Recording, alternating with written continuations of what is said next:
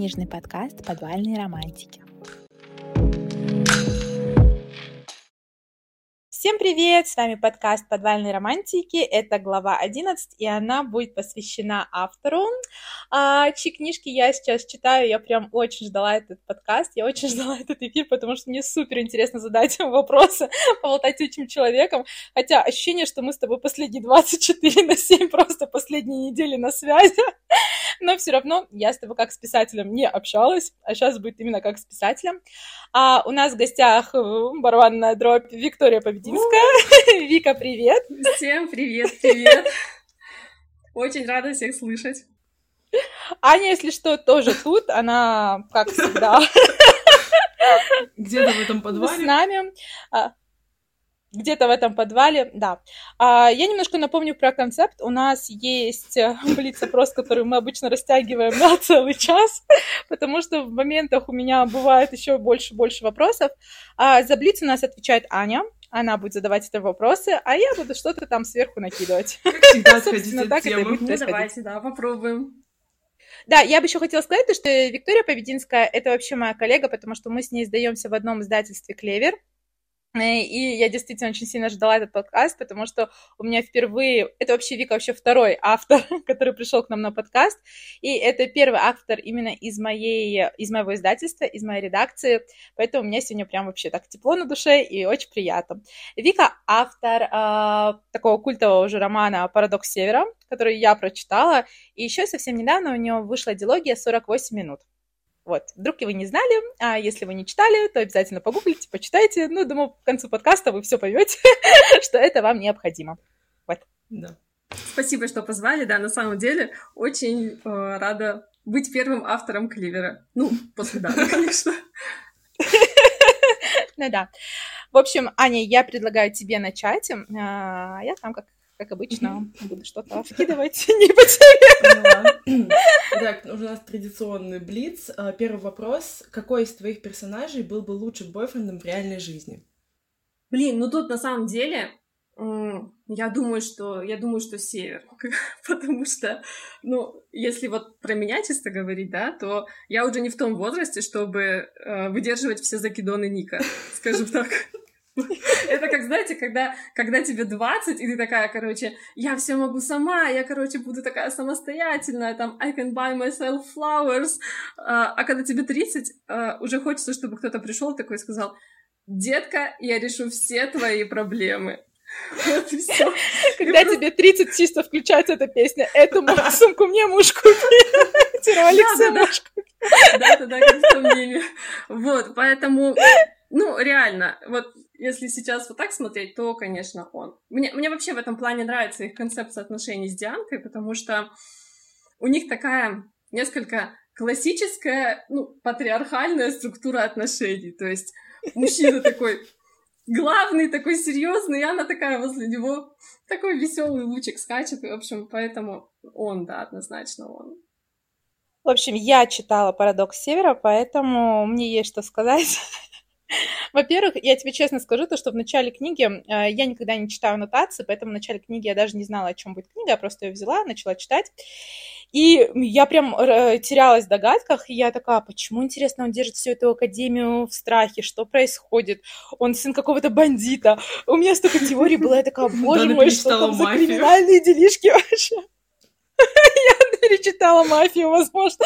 Но я сидела, что там за криминальные делишки, куда пропадают люди. Короче, я вообще сидела, я точно так же, как Дианка, злилась на Севера, потому что я ничего не понимала, мне было неприятно а, от того, каким холодком он всех вокруг окутывает, но потом, когда в общем, э, все кардинально изменилось именно с потопа. Вот этот момент с потопом, это вообще, наверное, самый мой любимый момент в книге, потому что я пропищала в подушку.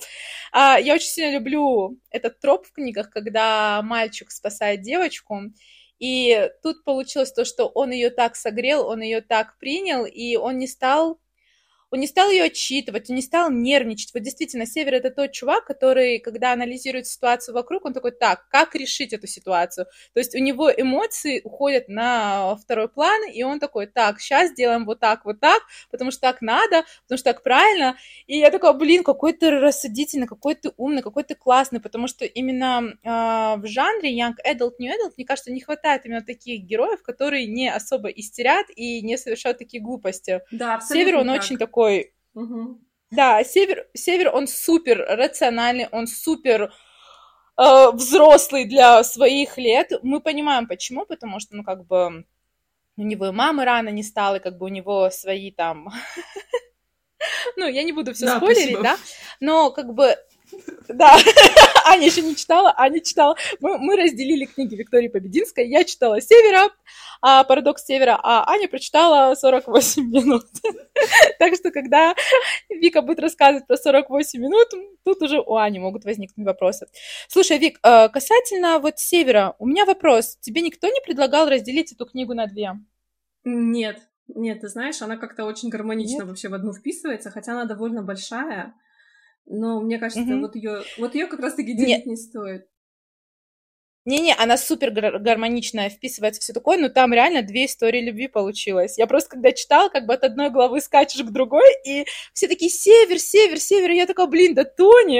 А я вот, кстати, больше Тим Тони, потому что он мне так понравился со своими вот этими тараканами, со своей вот этой гордостью, со своей вот, вот, вот с этим характером, где-то скверным, где-то вспыльчивым. Ну, знаешь, вот реально какой-то мужик показ- оказался. Ну, ну вот здесь, кстати, И я да, просто такая да. сидела, Здесь, кстати, очень многие говорят об этом.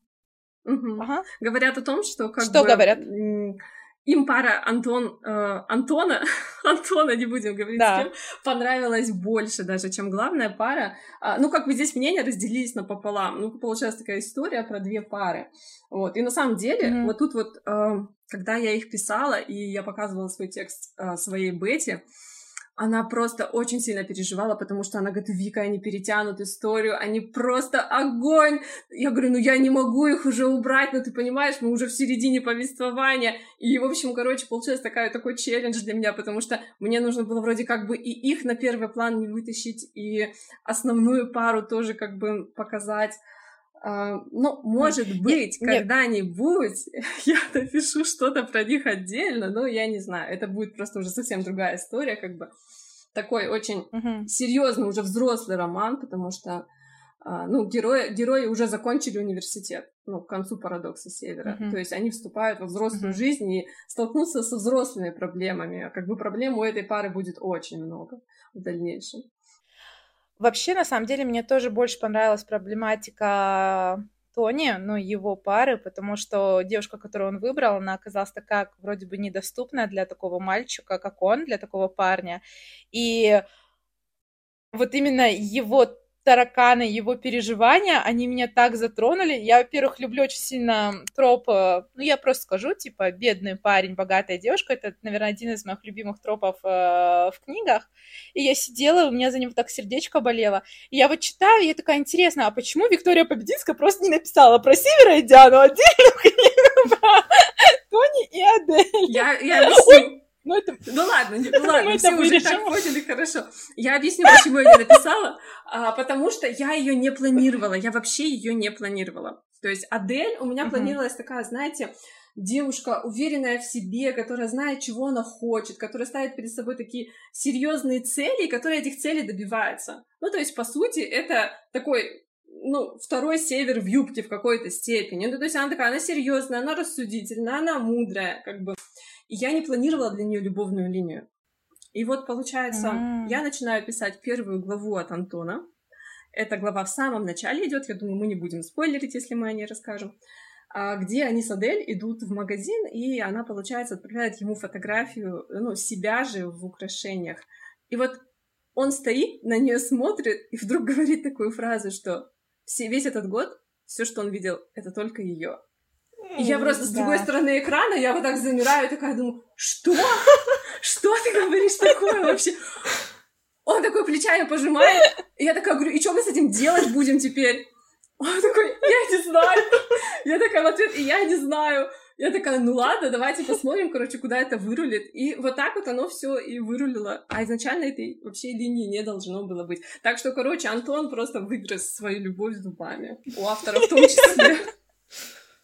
Это очень, это очень интересно.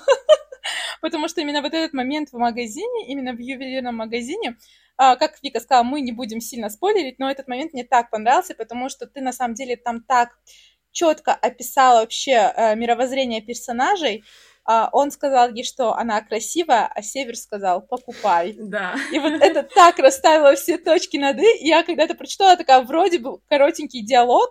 Мне кажется, в этом заключается вообще магия хорошей книги и вот хорошего автора. Вроде бы коротенький диалог, но все, все точки над «и». Я поняла, я раскусила всех персонажей, мне все ясно. И этот момент, он так меня тронул, потому что ведь действительно, Тони, это олицетворение красиво, а север для Адель был олицетворением покупай. Ну вот, просто покупай. Да, вот, слушай, Вик, у меня теперь такой вопрос. А если вот так вот персонаж у тебя там что-то выдумывает, ты вообще с планом пишешь или без? Ну, вообще, я как говорю, да, все знают, ну, все авторы знают, есть садовники, есть архитекторы, типа архитекторы mm-hmm. строят дом, там садовники сажают деревья. Я считаю себя архитектором. Но мои герои ага. считают себя растениями. Поэтому мы выращиваем лес среди каменных стен, как я обычно говорю, потому что а, они иногда творят реально, что хотят. Вот Ник тоже, кстати, вот он вот мастер творить, что хочет. Поэтому, ну вот приходится как-то корректировать по, по ходу повествования. Ну вообще я стараюсь, да, продумывать все заранее. Хотя бы основную канву. Вообще, Вообще, вы знаете, я Вику немножечко знаю, и у нее на самом деле очень интересный творческий путь, потому что Вика вообще не планировала становиться писателем от слова никогда. Совершенно. А потом да. в моменте она оказалась э, среди фанфиков. То есть Вика у нас действительно начинала свою пробу пера э, с фанфикшена, и для меня это так интересно, потому что я вообще, в принципе, не общалась ни с кем из авторов, кто писал когда-либо фанфики. Вик, как тебя туда занесло вообще? Ну, а как всех. То есть сначала что-то прочитал, что-то посмотрел, и ты такой понимаешь, что тебе этого мало, вот просто мало. И ты идешь искать, где есть еще. И потом это тебя так засасывает, что ты просто уже не можешь остановиться. И какой-то, да, наступает момент, когда ты такой понимаешь, блин, я ведь тоже могу написать. И просто mm-hmm. садишься и пишешь. Но это было очень Потому что у меня... на самом деле. Потому что у меня писательский путь начинался, а, ну, наверное, похоже, но в то же время нет. То есть я очень сильно зачитывалась романами в университете, вот прям могла прочитать в год там свыше ста книг. Это был мой способ убежать от мира. Я просто сидела, читала, читала, читала. И в моменте я очень сильно хотела прочитать книгу «Непрожитая жизнь». Я прям, знаешь, в голове была идея такая, вот бы прочитать книгу вот про двух близнецов, вот это вот все, да, про что моя книга. И я помню, я гуглила, я искала, потому что в тот момент э, мой самый главный запрос в гугле всегда был книга о и я писала, о чем книга, и какие-то выскакивали, mm-hmm. какие-то я читала. А тут вот с непростой жизни не получилось ее найти. И я такая, ну что ж, придется писать самой. И я вот так начала писать книгу. Ну, и еще потому, что я хотела поставить одну свою единственную книгу на полочку. То есть я тоже не планировала профессионально становиться писателем, то есть, ну, писать больше одной истории. Но вот с фанфиками я читала фанфики, я обожаю читать фанфики, но вот как-то вот сама писать их... Вот знаешь, что мне кажется? Мне кажется то, что фанфики мне бы было писать гораздо страшнее, потому что фанфики — это чужой мир, мне нужно знать все правила, мне нужно вообще все это подстроить так, ну, чтобы история получилась, знаешь, э, настоящей в той вселенной, в которой она существует. А когда ты пишешь книги сама, ну, типа, у тебя столько свободы. Ну вот знаете, я когда... Я не очень долго пробыла в фанфиках, если так говорить конкретно, то только три месяца. Потому что... О, я... да? Я да, думала всего... побольше. Нет, всего лишь три месяца, потому что я поняла такую вещь, что в один момент, когда мне начало действительно это, вот мне начал нравиться процесс, вот именно процесс что-то сочинить, что-то такое придумать, и как раз-таки тогда у меня возникла идея написать уже собственную книгу, и я начала это делать, и я вдруг поняла, что э, а на самом-то деле читали не мои истории, читали просто еще какие-то истории о каких-то чужих героях, и это не мои читатели, то есть им не интересно я, им не интересно мое творчество, им интересно прочитать еще одну историю, там, допустим, да, переосмысленную про своих любимых героев. И я поняла, что как бы все это тупик, ну то есть это не моя история, и мне нужно уходить. И вот тогда я действительно ушла и начала писать собственную историю, и за мной пришло ровно семь человек из всех моих да. читателей из фанфикшена. Ну, может быть, я не знаю, может быть, там 10-15 там было тех, кого я просто не видела, да. Вот. И, э, и я вот тогда поняла, что да, нужно ну, что-то делать по-другому. И вот тогда я начала писать 48 минут. Слушай, Вик, а вот сейчас как тебе вообще э, ощущение, как ты ощущаешь себя, вот как это ощущается быть писателем? Как ощущается понимание того, что сейчас люди уже ждут намеренно твоих историй, что уже намеренно как бы покупают твои книги, что знают тебя как автора, и вот как ты говоришь, им нравятся твои персонажи, твой вымышленный мир. Вообще, какие эмоции ты испытываешь при мысли об этом? Ну вот, честно, конечно, тут обычно как бы говорят, что там, ой, у меня восторг, там, или еще что-то.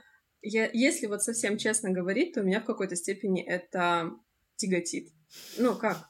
В какой в хорошей степени тяготит. Почему? Потому что я чувствую ответственность. Вот сейчас я чувствую большую ответственность. То есть на данный момент уже вышли три мои книги, и читатели, они уже ждут чего-то. Ну, то есть, а обычно читатели ждут чего-то больше. Ну, это, это, это mm-hmm. нормальное такое состояние, то есть, когда хотят еще, еще мощнее, еще больше, и я начинаю внутри переживать, что а смогу ли я, например, это сделать? Смогу ли я придумать еще одного героя, который переплюнет, или там, ну, или хотя бы встанет mm-hmm. рядом там с теми героями, которых уже полюбили. Вот, потому что идеи, они же тоже со временем, ну, их меньше становится. То есть, когда ты пишешь первую книгу, у тебя фонтан, ты просто вот... И, и ты все свои, короче, кинки, которые хотел выплеснуть, ты почесал. Ты, в общем, короче, все, все, не знаю, там, ситуации свел. Вот. А потом прошла вторая, третья, четвертая, пятая книга, и ты такой садишься и думаешь, а, блин, а что еще-то? А что еще осталось? О чем я уже не говорила? Ну, то есть, чтобы не повторяться, чтобы... Поэтому это такое какое-то двоякое ощущение. То есть, с одной стороны, это нереально классно. Ну вот, отдача от читателя, когда ты видишь, что тебя действительно, что твои герои живут, что они куда-то ушли в отдельную жизнь, там про них что-то пишут, что-то снимают, там рассказывают. Это, конечно, очень круто, но, с другой стороны, да, это ответственность. Поэтому как-то так. Ой, что-то не страшно стало. Ну, я, ну, я, честно, я такой, знаете, человек, э, как, эм, блин, как это, перфекционист, вот. Я просто вот, ну, не да. могу вот э, не переживать за вот это все. Поэтому это, это, моя, а... это моя хорошая черта, и эта же черта меня губит. Ты знаешь, я э, сегодня утром листала твой телеграм-канал и увидела то, что ты сделала пост э, и рассказывала в посте о тропах в своих книгах. И то, что вот в севере у тебя от ненависти до любви троп. И на этом как бы ты закончила. От ненависти до любви и все. И я про себя подумала то, что как-то несправедливо по отношению к северу, потому что ты вот сейчас сказала то, что у тебя был фонтан идей, и ты туда засунула вообще все, что на тот момент могла выдумать. На самом деле там действительно от ненависти до любви там есть запретная а любовь. Север не первый. Там... Север не первый был. Первый был Ник. 48 минут были раньше. Север уже был позже. А, окей. А, да, вот видишь, точно, я немножко запуталась. Да, просто в Клевере же по-другому выходила. Ну да, я помню этот момент. Но вот если мы говорим конкретно про Севера, а, то там вот от ненависти до любви, запретная любовь, там даже были фиктивные отношения, потому что там э, Диана притворялась в парой Севера, когда они встречались с партнерами по бизнесу, так сказать.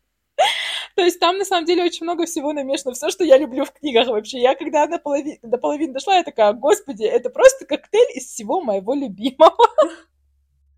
Алина тоже так сказала, когда первый раз прочитала. Она говорит, ты как будто говорит, специально туда замешивала. Говорит, прям вот все. Алина это наша Алина, редактор, если да. что, это наш общий редактор в Клевере, да. А, если она слушает это, мы передаем тебе привет, и я ей скину послушать этот подкаст, я скину ссылочку. А, может быть, у Ани есть вопросы или что-то дополнить. Аня у нас обычно в режиме слушателя бывает, когда мы общаемся с Сашей.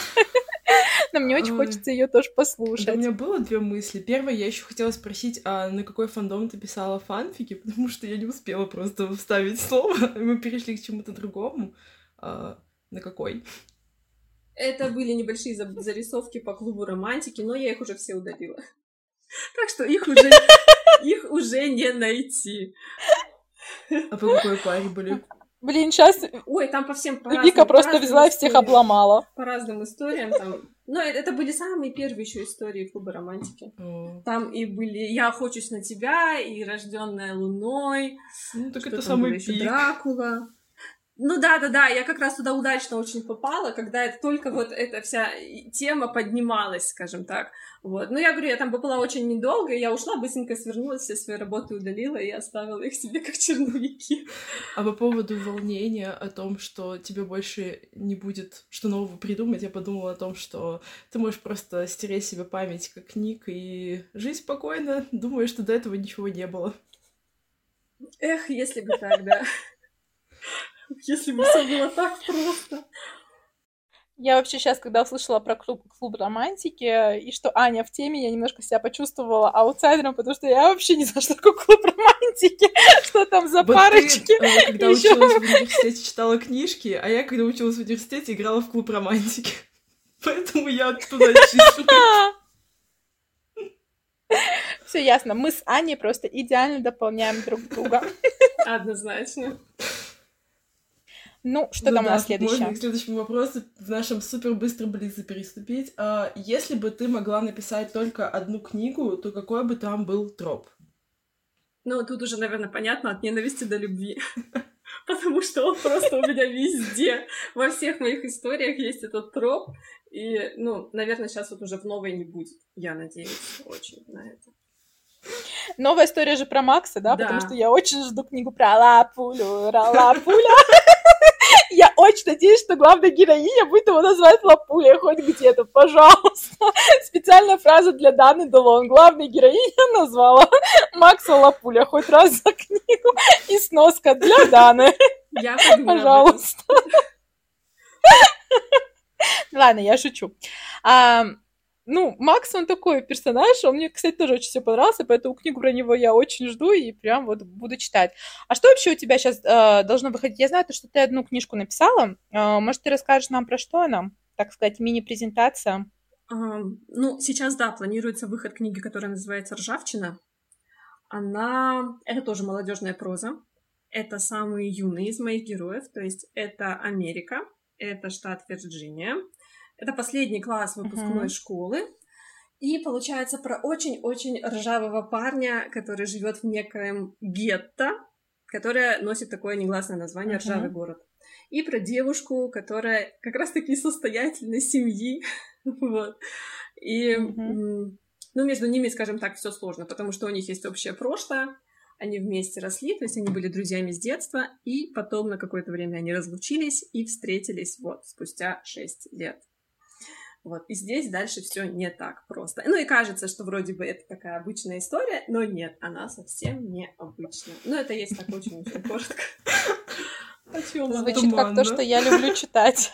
А я хотела спросить, вот э, когда ты вписываешь свои истории в уже существующие, да, страны, города, как, например, в 48 минут у нас идет э, Англия, Лондон, нет какого-то такого еще большего давящего чувства ответственности, что ты не впишешься в атмосферу, потому что если у Даны Франция, она там живет и как-то понятно, что во всем этом крутится, потому что у меня постоянно на подкорке, когда я начинаю о чем-то задумываться, писать и так далее, я всегда думаю, лучше я придумаю город, чем буду вписываться в рамки, в которые потом не впишусь. Ну, на самом деле, я тоже так стараюсь э, вписывать именно то, где я была. А в Вирджинии, например, вот где место действия ржавчины происходит, я жила полгода. Ну, то есть я реально описываю с тех мест, которые я видела. То есть я знаю, сколько занимает там дорога там от Вильямсбурга до Вирджинии бич на машине, там сколько это там по времени, какая там погода, то есть что там люди носят, там в какое время года, там как улицы называются и так далее. В Англии я тоже была, пусть не столь продолжительно, но по роду своей основной работы приходилось как бы бывать там тоже. А вот Польша и Калининград, которую я описывала в «Парадоксе Севера», э, вот это был действительно челлендж, потому что а, я никогда не была ни там, ни там, и я вот реально, я гуглила, я открывала карту и смотрела так, где находится этот город. Ну и так старалась, конечно, и у друзей спросить там, ну, какие-то такие детали.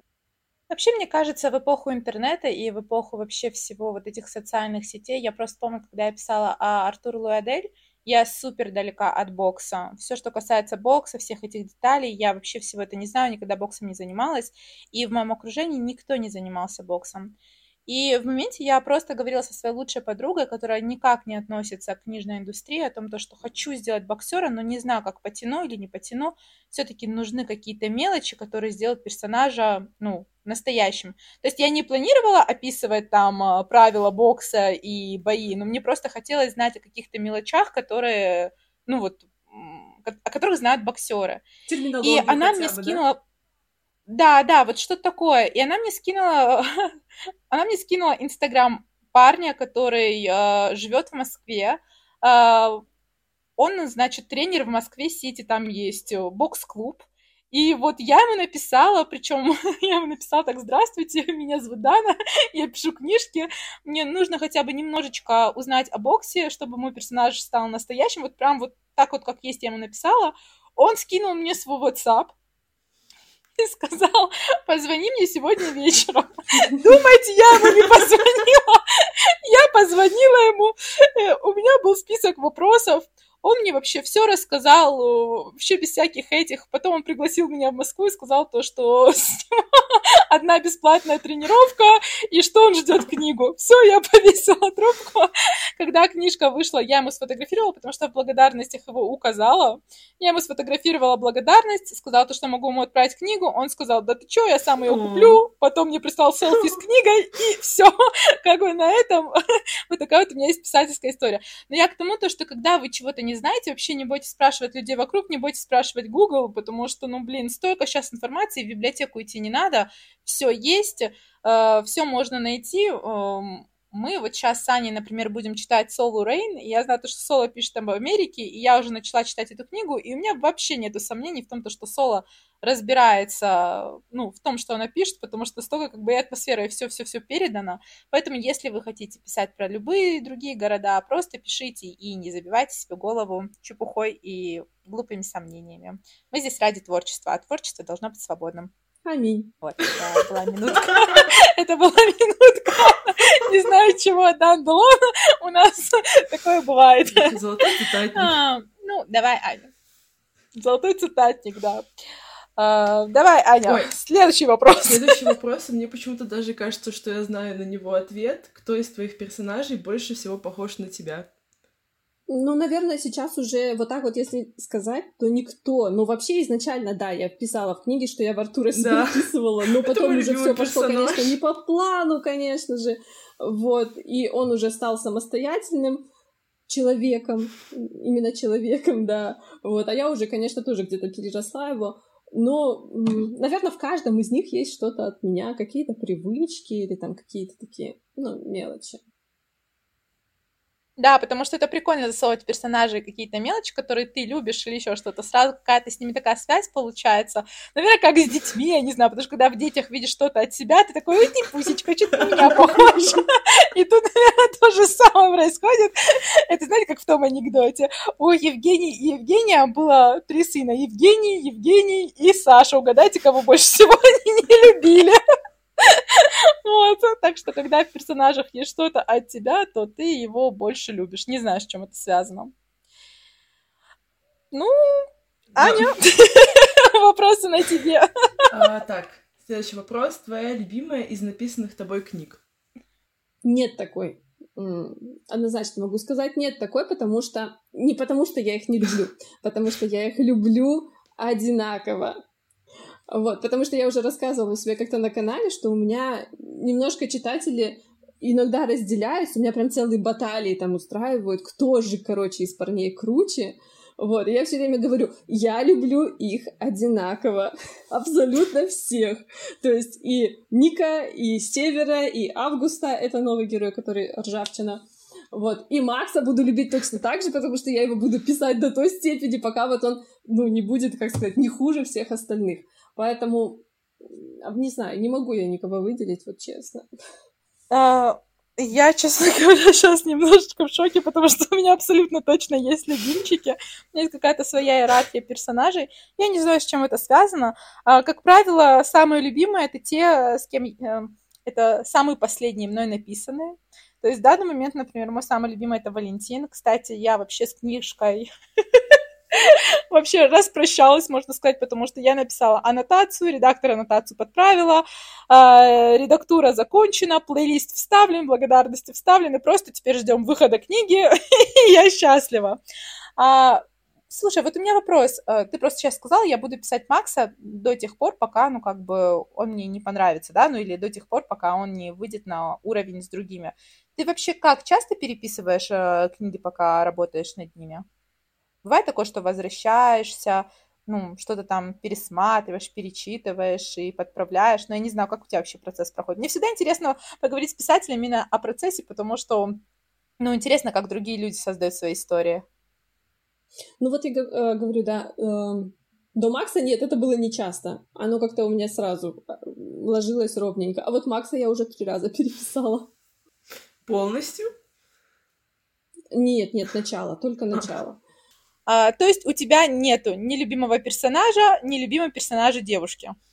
Нет, нету. Вот, не знаю почему, нету. А, святой писатель, у нее над головой просто загорелся Потому что подождите, подождите, подождите. А, но у меня есть любимая пара. Вот на данный момент, да, у меня есть любимая пара. И вот у меня это, кстати, именно вот, именно вот в связке, когда они вместе, и то, какие у них получаются отношения, мне очень нравится пара Север и Диана именно. Я не знаю почему, но это какое-то что-то такое мое именно внутреннее. Мне нравится, как они друг к другу подходят. Ну, то есть, вот у них какое-то такое, если взять по процентам, да, стопроцентное совпадение. Ну, то есть, я точно знаю, что вот у них будет крепкий союз. Я не знаю, что это. Почему я это так У них сто процентов стопроцентное совпадение. Я это, знаете, как поняла, сейчас просто зачитаю, потому что я обязана, я, я себе делала цитаты. Так вот, как я говорила, я поняла то, что у Дианы с Севером просто идеальное совпадение, когда, в общем, у Севера есть кот, белый пушистый кот, и вот, значит, этот кот проходит мимо а, после того, как слопал кильку в томатном соусе. И реакция Севера. Блэк Джек против Лори поморщилась. Что за имя такое? Прости его. Снежок подняла я пушистика на руки, словно успокаивая. У твоего хозяина просто не все дома. Какой еще снежок, возмутился Север, тоже вставая. То есть, ты понимаешь, он назвал его Блэк Джек. А Диана такая, ты мой снежок. И я когда этот момент читала, я знаю то, что он очень сильно вырван из контекста, и не все его поймут, но когда вы будете читать Севера, вы поймете, насколько это просто смешно, и насколько это идеально описывает просто двух персонажей. Для Дианы этот пушистик снежок, а для Севера Блэк Ну вот реально, стопроцентная совместимость получилась. В общем, да, мне действительно кажется, как ты правильно сказала, у них довольно патриархальная, то есть традиционная а, семейная ячейка получилась, потому что он такой серьезный, готовый защитить, все держащий под контролем, и Дианка, которая может быть сумасбродной, делать глупости, еще что-то, но при этом он может на нее положиться. И Диана очень добрая и очень отзывчивая, и, как правильно сказать, у нее тоже есть все эти ценности, потому что, например, когда он ее привез на мойку смотреть, как э, а, ну, женщина там отдирает эти наклейки и моет машину, и вот этот момент, как Дианка вообще на это смотреть не могла, как у нее сердце кровью обливалось, как ей стало стыдно, это тоже очень ярко описывало персонажа. То есть ей вообще было не плевать. Она действительно очень совестливая, очень настоящая оказалась. Кстати, момент с наклейками мне тоже понравился, как она машину наклейками обклеила. Аня, прости, Если что вы, я как я, сидите и не понимаете, что за наклейки, знаете, что вы не одни, ребята. Все нормально. А, ну, в общем, да. Короче, мне просто очень сильно понравился «Парадокс Севера», и я действительно рекомендую всем его почитать, потому что это такая получилась книжка со смесью от ненависти до любви с супер классным э, главным героем. И как бонус там еще идет дополнительная парочка, которая точно так же заберет э, ваши симпатии и переживания. Как я сказала, мне больше всего хотелось про них теперь вторую книгу. какую-нибудь. Может быть, однажды ее Вика напишет. Что может быть однажды? Ну, пока я не планирую. Вика такая, отстань от меня, У меня другие планы. Что ты пристала? Ладно, Ань, что у нас там следующее? вопрос. Э, с кем из твоих персонажей ты могла бы подружиться в реальной жизни? О боже, какие у вас вопросы все сложные. Вы думаете... Мы старались. После всего, что произошло, особенно в 48 минутах, они захотят со мной дружить? Ну, если ты стерешь еще раз им память, возможно. А, ну если только так, да. А, ни, ни с кем, не знаю, не могу на этот вопрос ответить. Вот вы сейчас сказали, сотру память, все такое. Это что там за турецкий сериал получается? Расскажите мне хотя бы чуть-чуть про сюжет этой книги.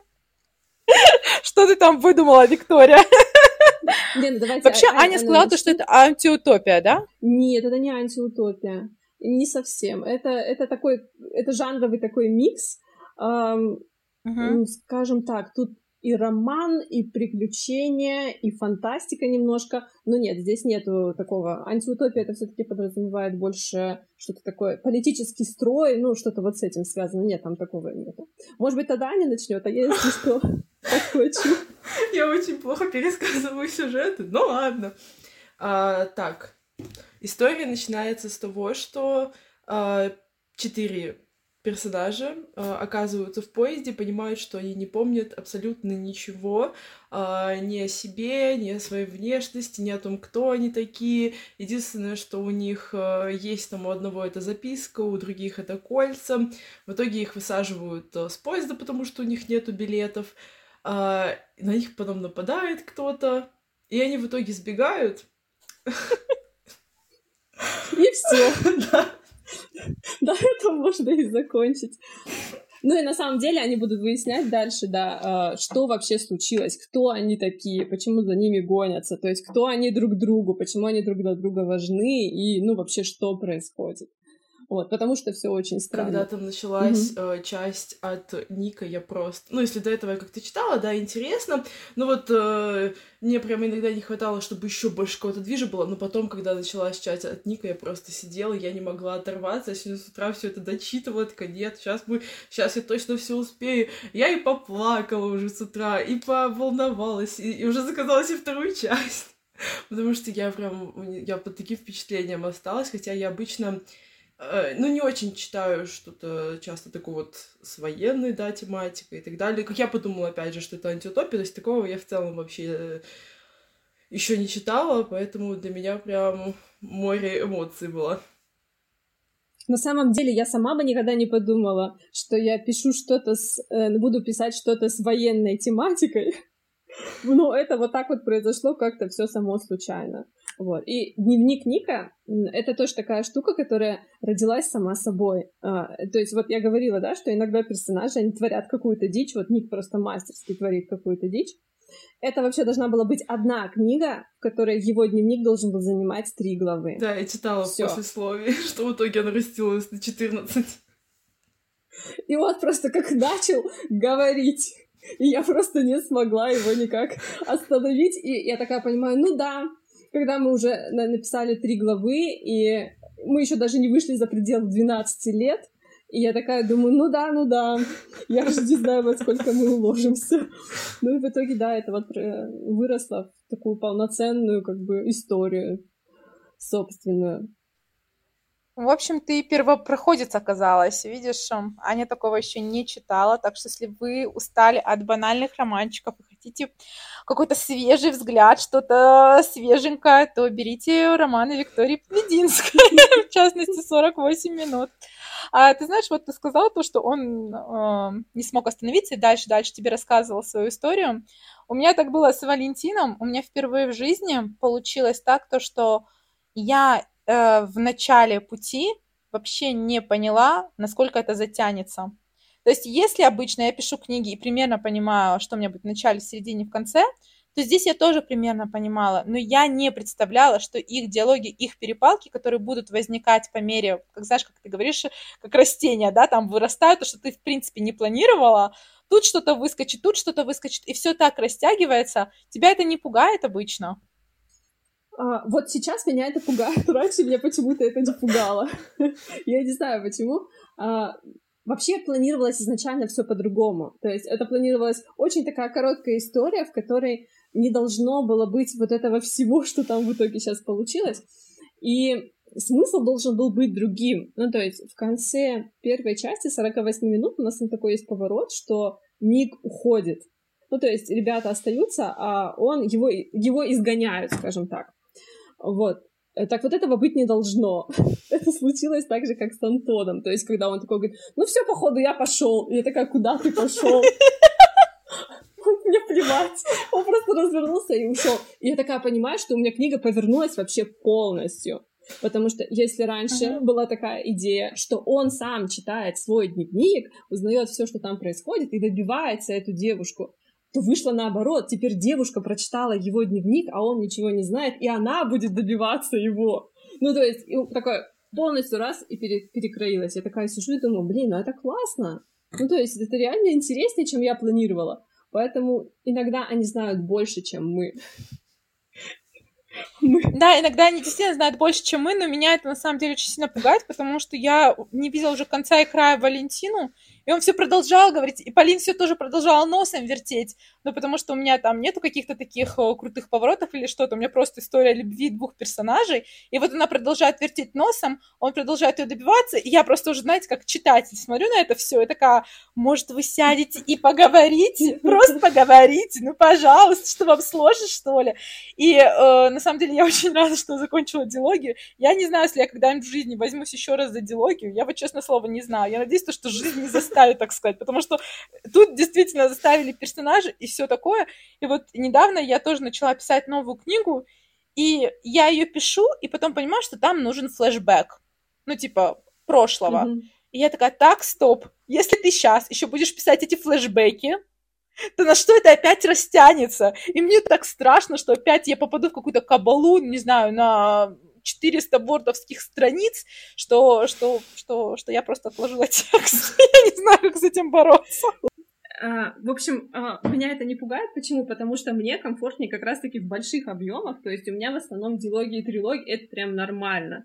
Мне уложиться в рамки вот одной книги это прям проблематично на самом деле, потому что у меня вот эти побочные какие-то сюжетные линии, они как грибы растут. Вот как с Антоном и Адель, в общем-то, случилось. И каждый раз я такая думаю, нет, я не буду никакие вот эти детали дописывать. Вот у меня есть одна линия, и все, ее хватит. А потом я такая сижу и думаю, а вот этот еще друг главного героя, ну мы же про него не сказали, ведь у него есть травма детства. Давайте напишем про него. И вот этот вот еще, и вот этот. И в итоге, короче, у меня идет 15, 16, 17 алок. И я такая думаю, так, мы уже не укладываемся. И вот, я, кстати, я ржавчину еле уложила в одну книгу, и я такая прямо сейчас сижу и думаю, как бы мой редактор не сказал, Вика, давай дилогию напишем, потому что там она прям очень хорошо делится пополам. Вот, но я надеюсь, что нет, что, это, что она не станет дилогией. Так что у меня как-то вот, да, в объемы не получается укладываться. Ну, все это видели. В общем-то, книги Клевера видели мои такие кирпичики. Ну, вот у меня... Ну вот у меня с Валентином получилось то, что первая где-то 15, э, первая где-то 12 алок, а вторая вот 15 алок. И я просто на это смотрю, я такая, я очень рада, что с вами э, распрощалась. Вы заняли очень много моего времени. А, что касается второстепенных персонажей, то я тоже люблю про них писать, но я как-то решила, что буду создавать свою вселенную и писать просто про них, ну, дополнительные книги. Неплохо. Да, отдельно. Так что у меня... Да, так что у меня тоже есть про всех, но это я как-то так растянулась а, на, на все такое, на, на целую вселенную, на целый цикл.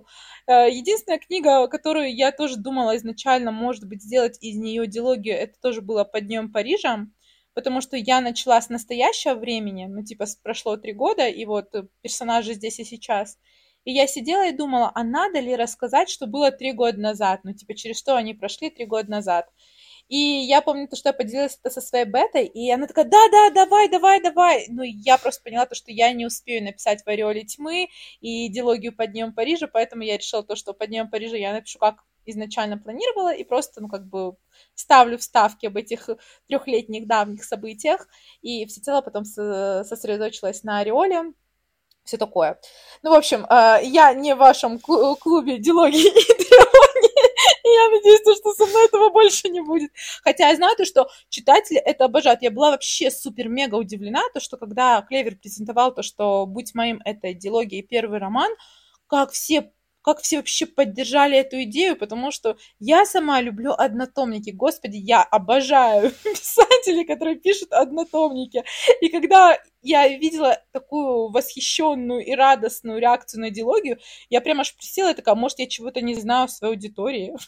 Может быть, я чего-то не понимаю. Ну, видишь, вообще все мы разные, да, потому что вот мне, например, наоборот, хочется закончить историю и к ней больше не возвращаться. Вот когда uh-huh. я закончила 48 минут, у меня просто нереально просили историю про Артура. Я, я такая говорю, нет, ребят, никакой, никаких продолжений не будет. Все, вот там поставлена точка, и я не хочу этих героев больше трогать. Они настрадались достаточно. Вот, когда я закончила «Парадокс Севера», а я его выкладывала на Литнете, и он очень хорошо там шел на самом деле. Очень так, ну, успешно, можно сказать. И мне тоже все просили, давайте продолжение, давайте про Антона, давайте про Макса. Я сказала, нет, ребят, никаких продолжений не будет. Все, я поставила точку, и я пошла писать ржавчину. Мне, наоборот, сложнее как-то возвращаться в эту вселенную и что-то там как будто бы опять сделать, потому что я понимаю, что вот сейчас я пишу Макса, и за мной тянутся хвосты других персонажей, которые надо тоже не потерять, и вроде как бы мне уже и трогать их сильно не хочется, знаете. Ну, то есть пусть они живут счастливо, а, но я понимаю же, ну это же скучно. Давайте-ка создадим им немного проблем. И все будут страдать. И поэтому это, короче, прям такой челлендж для меня. В общем, не ну, знаю. Но, кстати... Мы с Максом боремся друг с другом.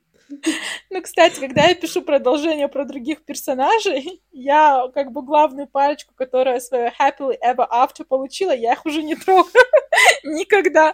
Они уже живут happily ever after. Я просто добавляю проблем уже главной паре, то есть э, второстепенным персонажам, которые были там, а, потому что я тоже не люблю, когда писатель из книги в книгу, знаете, вот книгу Анны тот после, я знаю то, что у нее огромное количество фанатов, и я просто сразу извиняюсь перед всеми, но когда я читала эту книгу, когда я поняла, что там есть вторая, третья, четвертая часть, я просто сидела такая, про что? Может мне кто-то объяснить, как можно написать, ну, свыше трех книг про одних и тех же персонажей?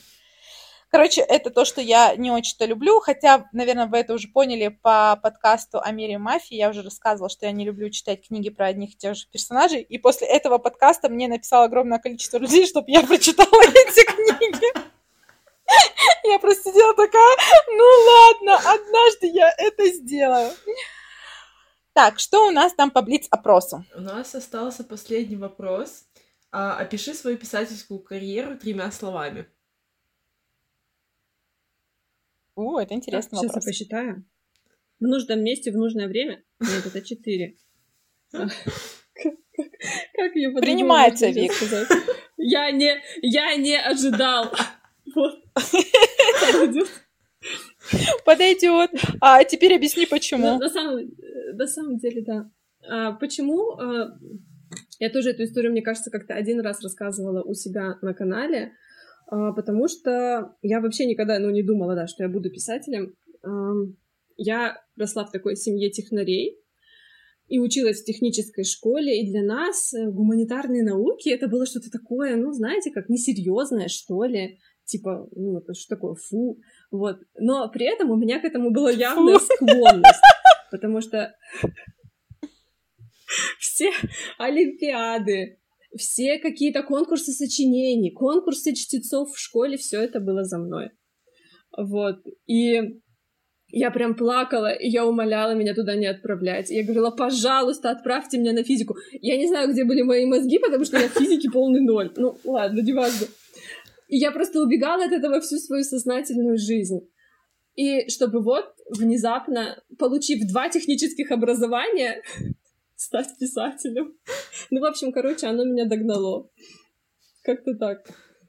Блин, это интересная история. А вообще твоя семья читает твои книги или, может быть, э, кто-то вообще, ну, не знаю, есть ли у тебя братья, сестры, тети, дяди, может быть, двоюродные, троюродные, вообще как, как все относятся к твоему творчеству и к тому, что ты все-таки гуманитарий? Ой, на самом деле это сложный вопрос, потому что у нас в семье это, это такая тема, на которую не говорят, скажем так. У меня, ну, очень мама к этому болезненно относилась, и она это приняла только вот, наверное, как полгода. Э, ну, как вот мои книги начали в клевере выходить. Ну, то есть до этого это что-то было такое несерьезное. Ну, как бы, ну, вот как-то так. И м- дедушка, только дедушка прочитал «Парадокс Севера». Э, дедушке 85 лет будет в этом году, и он взял читать «Парадокс Севера», и он сказал, хорошая книга, но тяжелая, вываливается.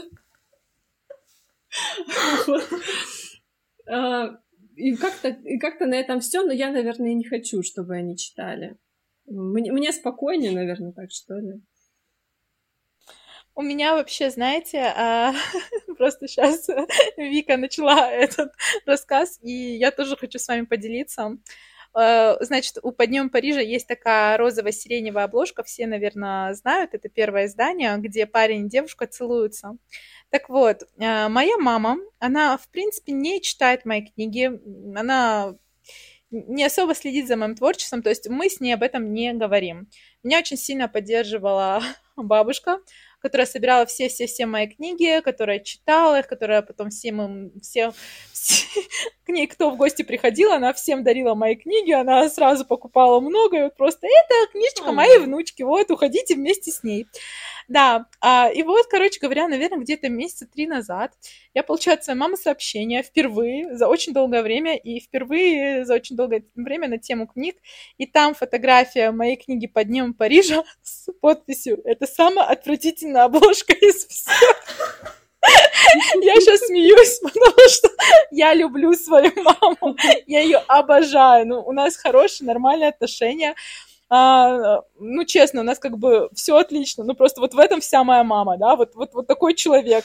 И я такая прочитала это и присудила спасибо за поддержку, за веру в меня и за то, что вообще нашла минуточку написать что-то прекрасное.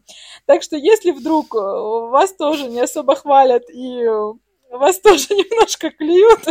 Не переживайте, вы все равно можете написать. Да, несколько книг, издать их в издательстве, продать свыше 100 тысяч экземпляров.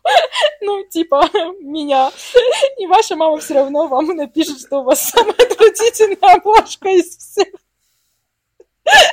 И ничего страшного в этом нету. Я не знаю, я опять отошла от темы. Простите.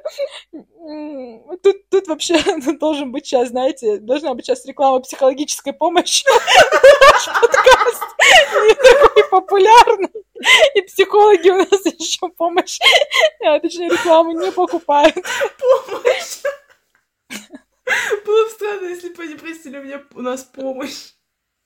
Это правда, на самом деле такая тема, но э, книги, они же все равно немножко наши, как психологи, потому что э, мы что-то туда неосознанно вписываем. И у меня, например, было, ну, блин, я не хочу как бы так вот все э, очень тщательно рассказывать, но не самое благополучное детство, скажем так. И какие, какие-то детали собственной жизни и отношения мамы я прописала в 48 минут в историю одного из парней. Это я вам честно скажу. И я с ужасом думаю, что если когда-то мама прочитает эту книгу, ей станет дурно. Я это сделала не специально. Это как у меня была ситуация, когда я писала свою первую историю, и я категорически не показывала ее родителям, потому что там цензура 18+, а все таки хочется, чтобы какие-то рамки оставались. И первая мысль, которая возникла в голове у моей мамы, она такая, скажи честно, ты про нас что-то плохое пишешь? Я такая, мама, блин. Блин, тема, тема родителей это, конечно, огонь. У меня потому что, когда мама в итоге узнала тоже, ну, э, о том, что да, книги выходят, книги есть, И она решила, ну, хотя бы просто заглянуть и посмотреть, ну, что я пишу, как я вообще хотя бы это делаю. И, в общем, она выбрала 48 минут для знакомства и начала читать. И она такая мне пишет, я начала читать твою книгу. И я такая думаю, боже, только не 48 минут, только не 48 минут, там секс прямо в третьей главе. И она такая говорит, я прочитала три главы. И я такая сижу и думаю, боже, я пишу девчонкам, мама прочитала мою историю. А себе такие говорят, так, Вика, успокойся. Ну, она, наверное, уже поняла, что ты замужем, у тебя двое детей, и ты знаешь, что такое секс. Блин. Вот. А это, знаете, такое чувство, как будто бы, ну, как будто тебе слово 10, да, и ты сидишь с родителями, там, э, смотришь фильм, да, и что-то такое начинается, какая-то взрослая сцена, и ты такой не знаешь, отвернуться или выйти из комнаты. Какая стенка интересная. Сто процентов. Так у меня вообще недавно случилось вообще. У меня недавно был нокаут, потому что у моего мужа Артура, маму зовут Ира, и вот Ира мне присылает сообщение, она купила переиздание «Под днем Парижа», моя самая 18 плюс книга, где вообще, ну, и секс-сцены описаны, и все такое. И она такая довольна, вот, купила твою книжечку, буду читать. Я просто на Артура смотрю. И Артур такой, ну что могу сделать? Будет читать. И я такая присела и думаю, боже мой, ну почему именно ее? Ну купила бы падающую звезду, купила бы шестое чувство, там все мило, наивно и прекрасно написано. Но нет, ее потянуло именно на подъем Парижа. Я не спрашивала, как ей книга, она мне не написала, и больше мы никогда не общались. Нет, она недавно мне что-то писала, какие-то цветочки присылала, у нее там что-то расцвело, то есть она свой сад показывала, и написала, какие красивые цветочки, перекрестилась, что не про книгу. И мы Ты сказала, что шестое чувство наивное и такая милая книга, тем временем шутка про клиторолога просто, да, стоит в углу и машет ручкой. Ну, шутка про клиторолога — это фуфло по сравнению с тем, что было в поднем Парижа. А, я на самом деле вообще дрожу, если она однажды в ореоле тьмы возьмет, потому что в ореоле тьмы вообще... Я такая, пожалуйста, не читайте мои книги. Все, кто меня знает в реальной, в реальной жизни, пожалуйста, просто не трогайте их. Прошу вас. А, ну, вот, кстати, да. На самом деле, я очень рада тому, что большинство моих друзей это и, ну, в реальной жизни это иностранцы, которые не читают по-русски. То есть они действительно не знают, что я там пишу и что я там делаю.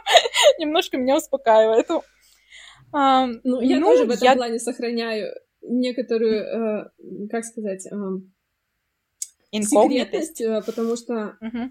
у меня никто не знает ни из друзей, ни из, э, на работе ни из работ, ни, ни из коллег, э, что я пишу книги. И то есть у меня получается такое... Я, я не беру псевдоним, то есть это моя настоящее имя и фамилия, но при этом я никому не рассказываю, не распространяюсь, скажем так. Вот, вот ты даешь. Я просто не хочу, чтобы, чтобы люди, не знаю, там, в них копались, пытались меня отыскать, там, или какие-то мои мысли, или там еще какие-то мои там проблемы, или еще что-то. Но нет, блин, это не так делается. То есть у меня там столько героев, у них столько проблем, что на всю мои, на пять моих жизней бы не хватило. Ну, на самом деле, я вообще не, не смогла бы, как Вика, никому не рассказать, потому что я всем своим друзьям-иностранцам рассказала, что я пишу книги. Я сказала, а я писатель, вот моя книжечка. Это, кстати, моя книжечка, это вот я написала, вот эту вот книжечку. То есть я, на самом деле, хвостушка в этом смысле. У меня, кстати, есть видео, а, просто минуточка, Алисы, моей младшей сестры, мы периодически про нее рассказываем в подкасте. Она, когда была маленькая, когда вышла моя первая непрожитая жизнь, у нее был iPad, где она типа на YouTube записывала видео, ну, себя, а на самом деле все эти видео оставались у нее на iPad, она никогда их не загружала. И там у нее было видео, где она с моей книгой стоит, такая, вот эту книгу написала я. А вот видите, а Алиса Делон, вот имя Дана вот так закрыла пальцы. Алиса Делон. То есть я, на самом деле, в этом смысле Алиса, я просто каждый каждому показывала книги и рассказывала, я бы не смогла, как ты, как партизан молчать. Ну, но это похвально, это сила воли. Выдержка. Вика, ты тут? Да-да-да, я здесь, я здесь, ага. Вика тут, она просто... Я просто, она я просто, просто это, улыбаюсь, у меня, у меня уже это скулы сводит, и я беззвучно смеюсь.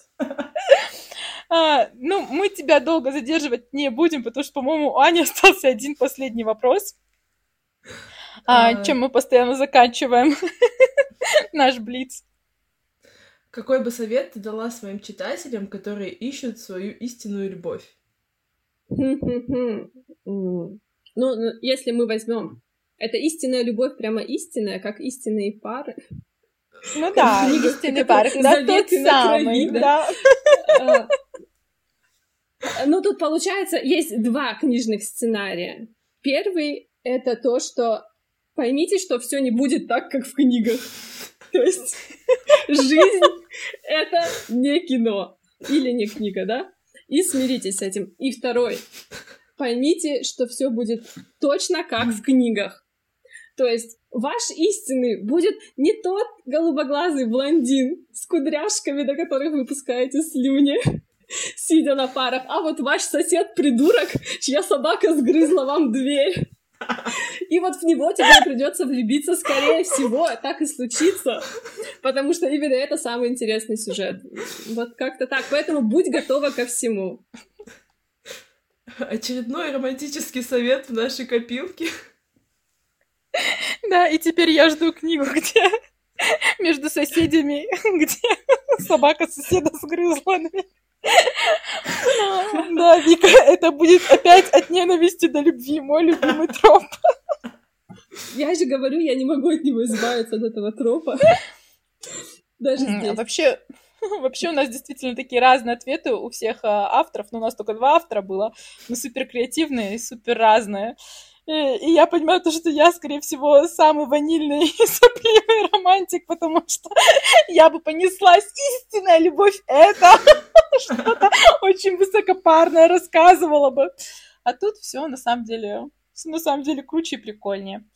А, я напоминаю, что с вами была а, с вами был подкаст «Подвальной романтики». Я Дан Делон, в гостях у нас была Виктория Побединская. А, Аня тоже тут. Да. Надеюсь, то, что этот выпуск вам понравился. Не забывайте, что мы подкаст номер один книжной индустрии. Когда-нибудь мы научимся не смеяться над этим. Да, когда-нибудь мы научимся это говорить серьезным выражением лица. А, в общем, по нашим советам читайте Викторию Побединскую, читайте 48 минут и Парадокс Севера. Э, Ждем выход ржавчины. И ждем новых переизданий. Вообще, Вик, мы все от тебя ждем. Пусть у тебя все сложится как можно круче, как можно классно. А, и чтобы твои толстячки украшали вообще полочки всех-всех-всех девочек э, в России, в СНГ, вообще из всех стран русскоговорящих. А, вот такой вот мой, вот такое вот у меня пожелание. Спасибо, спасибо, спасибо. Ну, мы желаем вам а... хорошего дня, вечера, ночи, утра, где бы вы ни были, что бы вы ни делали. Оставайтесь с нами. Оставайтесь с нами пока. и всем пока. Пока.